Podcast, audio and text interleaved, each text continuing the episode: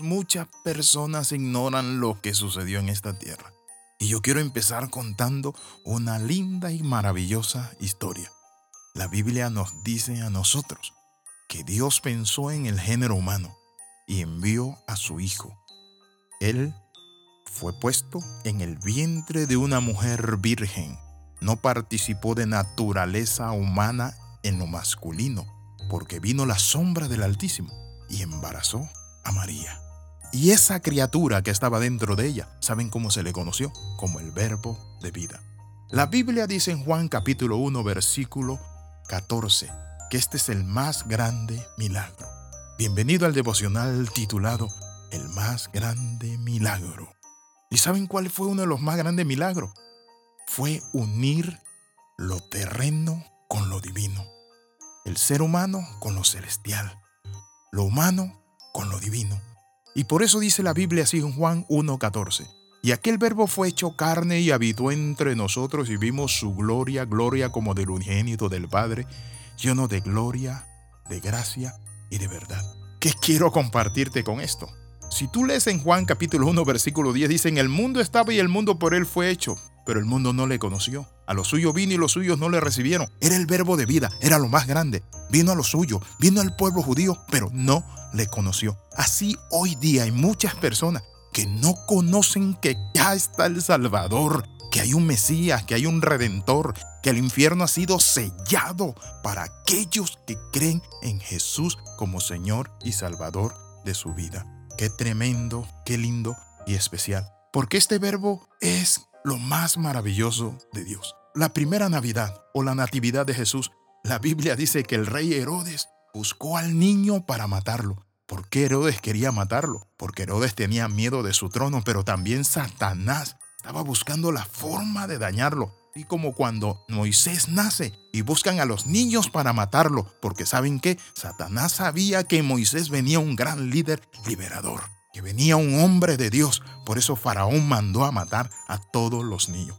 Hoy en día hay mucha gente que está buscando la forma de eliminar a Jesús, el Mesías. Quiere borrarlo del mapa, matarlo, lo odia. Pero ¿saben qué?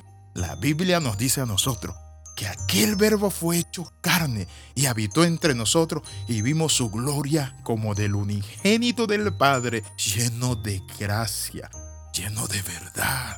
Qué poderoso es eso.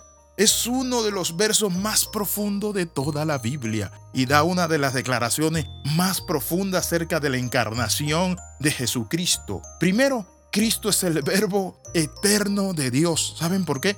Dice la palabra del Señor en Juan capítulo 1. En el principio era el verbo.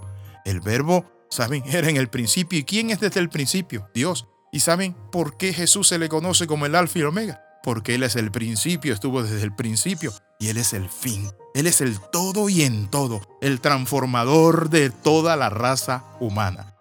Si fue en enero, febrero, marzo, abril, mayo, junio que nació Cristo, quiero decirle esto, eso no me afana. Lo más grande y glorioso que celebro es que nació nuestro verbo de vida y hay esperanza. Yo estaba perdido en el mundo. Vivía en un basurero desde los 0 años hasta los 17 años, sin Dios, sin esperanza, con una pobreza tremenda, comiendo de la basura. Y yo siempre me decía, ¿qué voy a hacer de mi vida? Voy a quedarme en las drogas porque miraba a los muchachos drogados en el basurero. Pero ¿saben qué? Que el verbo de vida vino a mi vida y hoy estoy agradecido y lo predico y soy feliz como dice el himnólogo, ya es feliz el pecador, Jesús perdón le da. Por eso la palabra dice que en el principio era el verbo y el verbo era con Dios y el verbo era Dios.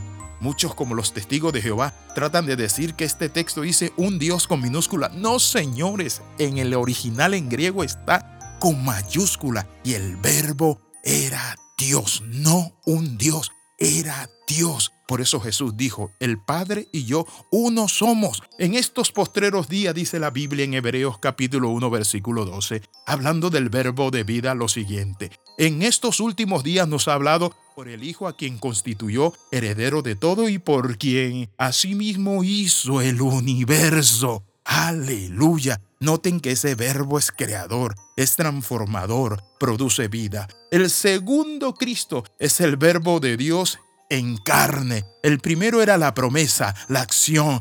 Gloria a Dios. Era aquello que estaba allí guardado. Pero el segundo, que la Biblia nos habla, que es el mismo, por cierto, pero son etapas, y dice la palabra, el segundo es el Cristo, el verbo en carne. Por eso la palabra dice, y aquel verbo se hizo carne y habitó entre nosotros. Juan 1.14.